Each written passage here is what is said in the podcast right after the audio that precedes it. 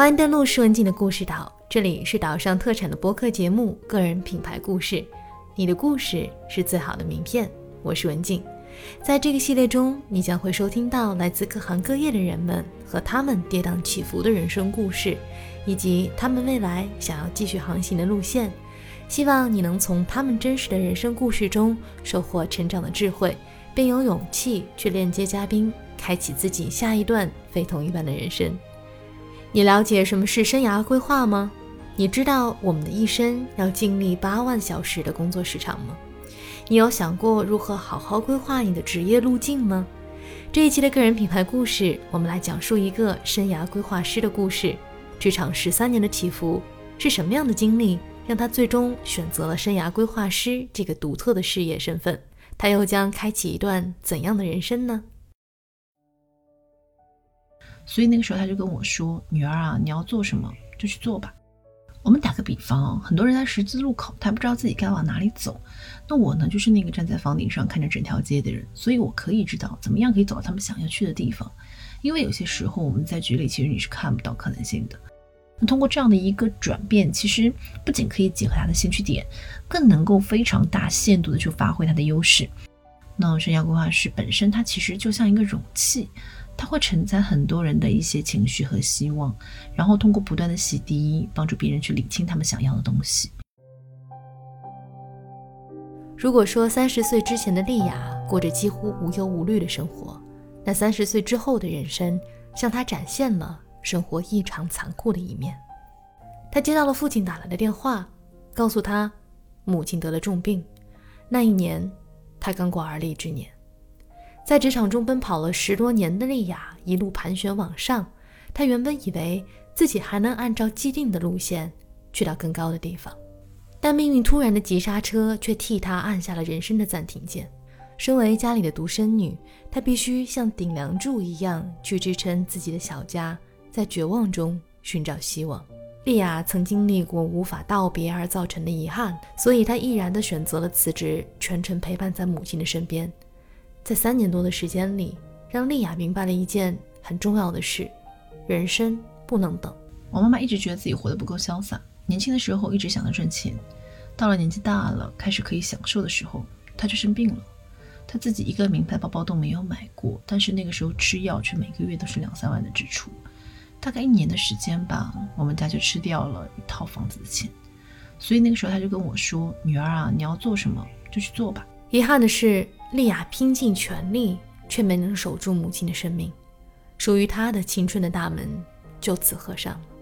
她脑中反复出现着母亲曾在病榻前和她讲过的一句话：“人生有限，要在有限的时间里，更多的去做自己想做的事情，不要后悔。”在三年的陪伴里，丽亚经历过凌晨三四点去医院帮母亲挂专家号。一放号就拼尽全力奔跑的时刻，他抢的不是号，是为了争夺母亲延长生命的可能。他拼命地跑了整整三年，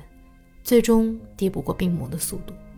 他失去了母亲，失去了喊妈妈的资格，更失去了青春的无忧无虑。就在青春的大门合上的那一刻，这份失去也给莉亚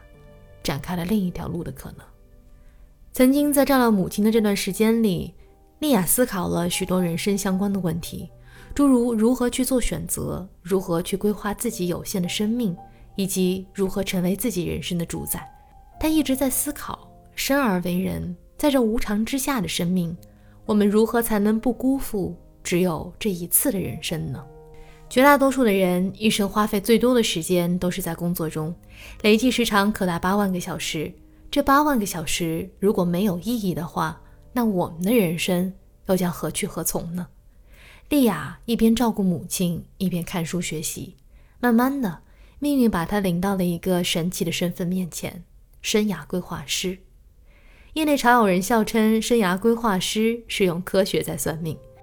莉亚说，生涯规划师并非直接的介入另外一个人的人生，而是以一个引导者的身份。带着人们去看见更多的可能。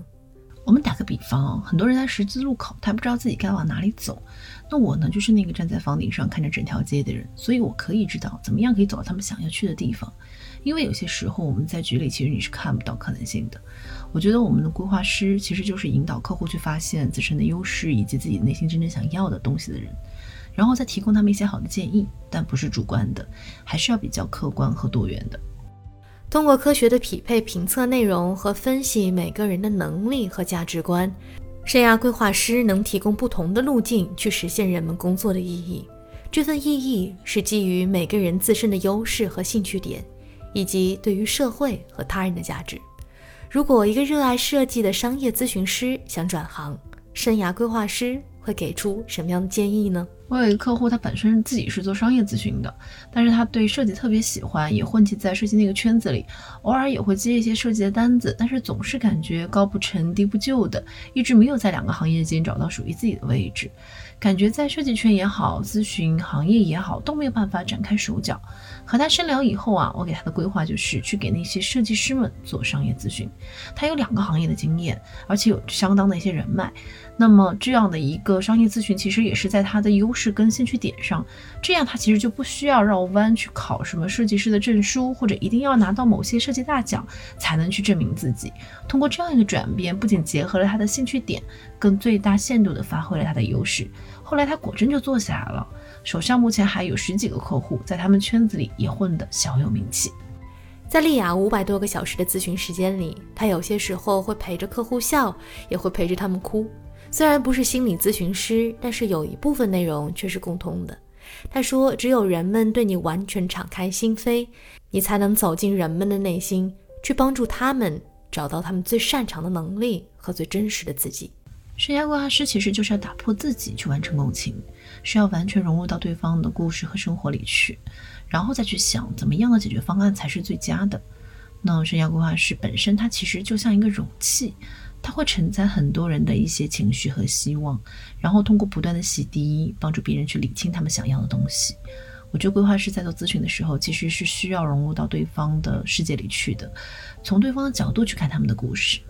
我发现好的咨询其实并不是主观的去表达你的观点，而是恰到好处的提问，带着对方去看更多的可能和更好的结果。短短的两年时间里，他飞速的奔跑着。这次是为了自己确信的人生方向而跑，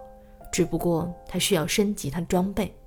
凭着超强的学习能力，两年多的时间里，他拿下了生涯规划师中级和个人品牌咨询顾问的资格证书。他也完成了从入门到成为行业内认证的中级生涯规划师的跨越。我作为生涯规划师有一个很大的优势，就是我的联想能力。我想这大概和我过往的职场经历有关系吧。很多人想了很久都没有办法想通的问题，在我给他们做咨询的时候，就可以很快的去被化解掉。在接触不同的咨询案例的过程中，我其实发现命运给我埋下了一枚彩蛋。我曾经一直觉得我的人生是绕来绕去的，一直没有走过直线。在给别人做咨询的过程中，帮助别人去梳理他们的卡点的时候，哎，也让我读懂了我过往走过的很多的弯路，它背后的意义是什么。上世纪六十年代，丽亚的祖辈从上海内迁至贵州，开始了援建的工作和生活。大时代下的一次变动，影响的是几代人的命运。丽亚作为第三代的内迁子女，在贵阳出生长大，一直待到了十八岁。和很多其他从上海内迁到贵州的家庭一样，丽亚和父母在家说上海话，在外说贵阳话。她的书桌上一直放着一座产自上海的东方明珠，那是她一心。想要考回的故乡，当时内迁的政策是要求连户籍一起迁到当地的，所以作为一个上海人，丽雅并无上海户口，要考回上海得凭真本事。为了能回到上海念大学，他放弃了在贵阳上本科的机会，降级到上海念大专。在几乎是保送本校本科的关键时刻，他居然再一次放弃了容易的选项。执拗如他，坚持着想要去更高的地方看看。于是他开始准备考外校的法律系，在两百分之一的录取下，奇迹没能发生在他身上，三分的差距将他再一次关在了命运眷顾的大门外面。我从小到大其实都是个学苏，虽然一直是班级前五、前十，但始终没有达到学霸的标准。直到后来第二次考试吧，超过了分数线一百九十分，我才好像突然醒过来，理解读书是怎么一回事。但是上海你懂的，牛人太多了，不变得强大就只能被淘汰。没有选择的他，最终以一个更蜿蜒的方式完成了他的理想，拿下了复旦大学法律学士的学位。小的时候有一篇作文，我是这样写的：能够想到十年后自己穿着高跟鞋行走在陆家嘴商业中心，凭栏眺望着对面的万国建筑群。我当时给自己写了这么一段话，就是觉得生活吧，就应该是要去大城市里面，啊，享受很快节奏的打拼。往后的十三年，莉亚的职场经历也如同她求学那般，经历了起起伏伏。丽亚的职业生涯是从人力资源管理的岗位起步的，她不断的突破自己的圈层，一步步往上跃迁，从民营上市企业到中外合资公司，再到世界五百强的企业，更曾创下过一人操盘四十八家小微企业的人事记录。再后来，凭借他在人力资源部门出色的表现，被老板直接从人事部评级调至市场产品部，负责产品在中国区的推广工作。也是从那时起，他开始大量积攒活动策划、路演、展会和市场渠道等多个维度的业内资源和经验。其实当时是国内一个著名公司的大团，想去塞班岛做一个团建，客户有需求却不知道怎么落地。这时候啊，我就结合了我过往的 HR 经验，策划和执行了这一场名为“像跑男一样奔跑塞班”的团建活动。那个时候是在海外，我们虽然是包机商，在当地也有自己的地接社，但是两百个人的大团呢，在当时岛上其实从来没有人做过。而且客户还有很多成本的要求，所以从团建活动的策划到企业晚宴，从物料采购到运输，再到组织人员培训等等等吧，对岛上人来说全部都是第一次。那时公司上下似乎就我一个人信心十足，但也可能是我的这份笃定吧，感染了我老板，所以我老板特别支持我的工作。结果就是整个活动做下来都特别顺利，大客户的反馈也特别好。我这个产品在那个时候就成了我们公司的金牌客户产品，市场上也一下子出现了很多的模仿者。从用人思维到职场建议，从供应商到资本，丽亚在做生涯规划的时候，总能够快速并准确地帮助客户定位和联想到他们能突破的瓶颈。跨行业的工作背景更为他积累了相当一部分的行业资源，让他不仅能够提供诊断和分析。还能为客户进行资源的匹配和对接，他曾经绕道走过的每一步，最后居然都成为了他如今跨专业和行业的优势。其实很多生涯规划师是不可能带资源的，但是我可以，不仅能够给出方案，我还能提供他们对接资源。底气其实就是我过往不同行业资源和人脉的累积。我的客户到我这边做咨询，他们需要人也好，需要物也罢，需要渠道帮忙也好，我都能找到能够帮助他们的人，然后去帮他们搭建对接。那么这么多年跟客户的一个合作经历，也让我完全的改变了我自己对困难的一个认识。嗯，我的客户如果感觉有困难的时候，我一般都会主动去帮他们去想各种各样的解决方案，因为在我这里不存在困难。更不存在要等到客户自己去梳理和解决他的问题。丽亚瞄准的赛道是想要为打造个人品牌的人们提供生涯的规划和个人战略的定制咨询服务，从超级个体到个人品牌，让丽亚发现了品牌意识的重要性。为什么会选择这样一个赛道？其实是因为我很看好个人品牌在这两年的崛起。如果你在职场的时候能够很好的，或者是较早的建立你自己的品牌意识，把你的技能积累跟完善起来，那么到了三十岁以后，其实不管你是创业还是转型，你都会比别人更加有可能成功。因为我们过往的经历和沉淀，其实都是之后转型和创业路上的基石。个人品牌打造其实就是个体的发声和专业的展示，也是我们建立自己与外界信任的纽带。有了这样的一份信任，哎，你会发现，无论你走到哪里，你都会带着自己的光环。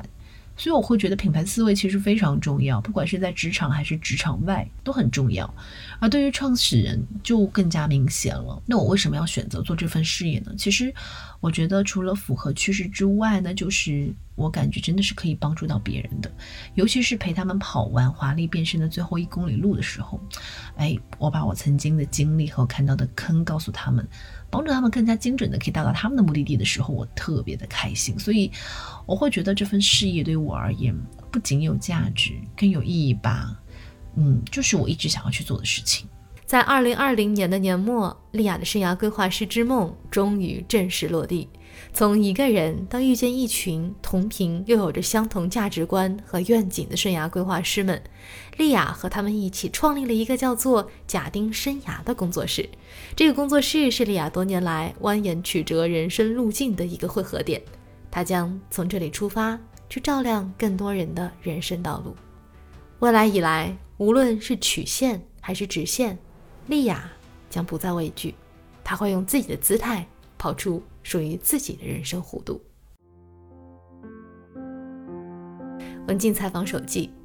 丽亚告诉我，在她的书桌前贴着一首她手抄的诗，每次彷徨之际都会拿出来读一读。其中有一句话是这样的：“当我开始真正爱自己，我不再苛求不一样的人生。我明白，任何发生在我身边的事都是对我成长的邀约。而今，我称之为成熟。”这首诗是来自卓别林写的。当我开始真正爱自己，经历起伏的人生后，他变得越发通透。而丽雅也一样，从贵阳到上海的距离不到两千多公里，但是丽雅一家却用了三代人的时间，才回到了自己曾经的家乡。丽雅又花了十多年的时间，从向外看到向内观，慢慢找寻到了最真实的自己。看似走过了很多弯路的莉亚，其实在沿途收获了很多的成长。她不是没有抱怨过沿途的崎岖，但是她笃信自己想要去的方向。她在人生的某个时间点回望的时候，发现了这些曲线背后的意义。人生其实没有白走的路，要么得到，要么学到。所以，你还在犹豫什么呢？